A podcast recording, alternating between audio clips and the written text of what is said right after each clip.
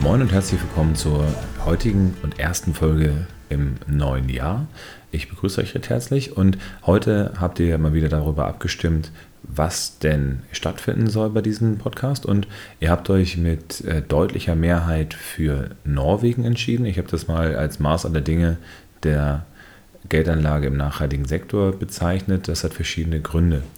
Und zwar, ähm, wenn wir über Norwegen sprechen, dann sprechen wir natürlich über das Land, was sehr demokratisch ist, also auf dem Demokratie ähm, äh, sehr, sehr hoch. Also ist äh, im Endeffekt das, zumindest so sagt es der Human Development Index, das höchst entwickelte Land der Erde und ist eben auch das demokratischste Land, zumindest wenn man dem Economist dann glauben darf. Und das spiegelt sich eben auch vielleicht darin wider, dass man eine Ministerpräsidentin hat, de dementsprechend auch eine größere Gleichheit zwischen der Behandlung von Männern und Frauen. Und äh, Norwegen ist ein sehr, sehr stabiles Land. Das heißt, wir haben dort eine sehr solide Demokratie, die zwar äh, von einer äh, konstitutionellen Monarchie geleitet wird, aber doch sehr stark parlamentarisch ist. Und wir äh, haben dementsprechend auch sehr viel Einfluss des Volkes auf die Art und Weise, wie das Geld investiert wird. Das heißt, der norwegische Staatsfonds, einer der größten äh, Staatsfonds der Erde, wenn nicht sogar der größte, mit einer Milliarde ähm, ist der eben sogar größer als zum Beispiel der von den Vereinigten Arabischen Emiraten.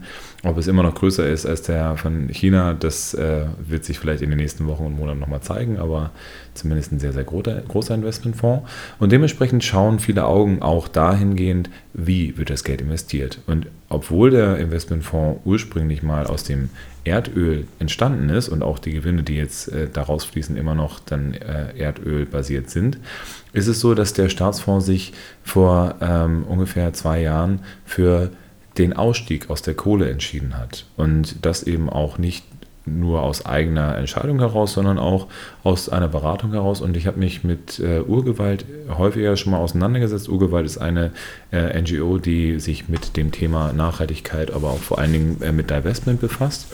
Gerade ist jetzt auch der neue Report rausgekommen, dass die AXA zum Beispiel aus Kohle äh, aussteigen möchte und dann eben auch keine Kohlekraftwerke mehr versichern möchte. Und da hat äh, alles seinen Anfang genommen mit Urgewalt, die dann Norwegen dahingehend motiviert haben, aus Kohle auszusteigen. Und ähm, jetzt hat Norwegen natürlich sich auch die Frage gestellt, was kostet mich denn das Ganze? Und äh, haben halt entsprechend gesagt, okay, wir machen mal eine Erhebung darüber, ist es äh, gut oder nicht so gut, ist es renditemäßig eine richtige Entscheidung oder vielleicht auch nicht. Und äh, es wurde halt festgestellt, dass äh, der Ausstieg aus zum Beispiel der Tabakunternehmen und aus Waffenindustrie durchaus einen gewissen negativen Effekt auf die Rendite hat. Aber der Ausstieg aus äh, Umweltschutzgründen, und zwar aus Palmöl und Kohle, steigert sogar die Rendite des Investments, was äh, eben auch sehr, sehr interessant ist. Das bedeutet, es gibt offenbar einen direkten Zusammenhang äh, in diesem Staatsfonds, der eben auch sehr breit aufgestellt ist. Ja, und ähm, der norwegische Staatsfonds ist von daher auch ein äh, Musterbeispiel dafür, wie ähm, eine Beeinflussung auch positiver Art durch Geld entstehen kann. Denn der norwegische Staatsfonds hat sich ähm, aus ethischen Prinzipien aus 66 Unternehmen zurückgezogen. Und zwar unter anderem aus der Rio Tinto-Beteiligung, das heißt einer der größten, ähm, ich sag mal, Umweltsünder im Bereich des Minings und aus Walmart, weil die eben sich äh, auch nicht so sonderlich gut um ihre Arbeiter kümmern, also ein Governance-Problem haben, aber vor allen Dingen eben auch aus Massenvernichtungswaffen. Und zwar sind dort eben Airbus und Boeing, die Massenvernichtungswaffen herstellen, nicht mehr in der Beteiligung mit drin. Das äh, hat verschiedene Folgen. Und zwar die eine Folge ist, dass äh, einige nachhaltige Investmentfonds sich an diesen ähm, Kriterien dann orientieren. Und der andere Punkt ist, dass natürlich sich die Unternehmen vielleicht auch die Frage stellen, möchten wir vielleicht doch irgendwann wieder vom norwegischen Staatsfonds dann gekauft werden können? Und äh, verändern wir dementsprechend unsere Geschäftspraktik, also wie zum Beispiel jetzt äh, Walmart, dass die gegebenenfalls dann ihre Arbeitsrechte dann wieder verbessern wollen. Und das sind halt so Entwicklungen, die ich eigentlich sehr, sehr schön finde. Das bedeutet, wir müssen uns darüber im Klaren sein, dass Geld einer der größten Faktoren, einer der wichtigsten Faktoren dahingehend ist, was in der Welt passiert und was vielleicht auch nicht passiert. Und deswegen finde ich es immer besonders bedenklich, wenn sich gerade Banken auch äh, durch ihre Rhetorik in dem Bereich ähm, aus der Verantwortung rausziehen. Denn die beteiligen sich natürlich nicht direkt an Kinderarbeit, das ist, arbeiten jetzt keine Kinder in äh, irgendwelchen Banktauern, aber die unterstützen die einzelnen Unternehmen, die das Ganze dann machen. Von Versicherungsunternehmen, die dann bestimmte ähm, Dammbauprojekte in irgendwelchen Regenwaldgebieten unterstützen, über dann äh, auch natürlich dem Direktinvestment von einzelnen Großbanken in problematische Positionen. Und dementsprechend ist es immer eine sehr, sehr gute Geschichte, wenn gerade die großen Teilnehmer ein Exempel statuieren. Und deswegen freue ich mich über den äh, norwegischen Staatsfonds, auch wenn der eben natürlich aus fossilen Brennstoffen kommt, dass er dieses Zeichen setzt und da sich mehrere jetzt auch in, letzter Zeit dann angeschlossen haben. Und ähm, Norwegen ist aus diesem Grunde, weil sie eben so solide sind, weil sie auch sich so viele Rücklagen gebildet haben, sind sie eben auch als sogenannte Fluchtwährung bekannt. Eine Fluchtwährung ist ähm, wie Gold zum Beispiel eine Position, in die man reingeht, wenn die Finanzmärkte einem zu schwankungsreich sind.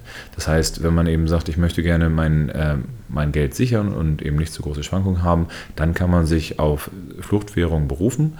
Und die norwegische Krone ist seit Jahrzehnten auch eine der Fluchtwährungen, wo eben viele Anleger dann immer noch mal reingehen. Und äh, das kommt nicht zuletzt daher, dass die schon sehr frühzeitig angefangen haben, Rücklagen zu bilden für später. Denn es wird irgendwann so sein, dass die fossilen Brennstoffe alle sind.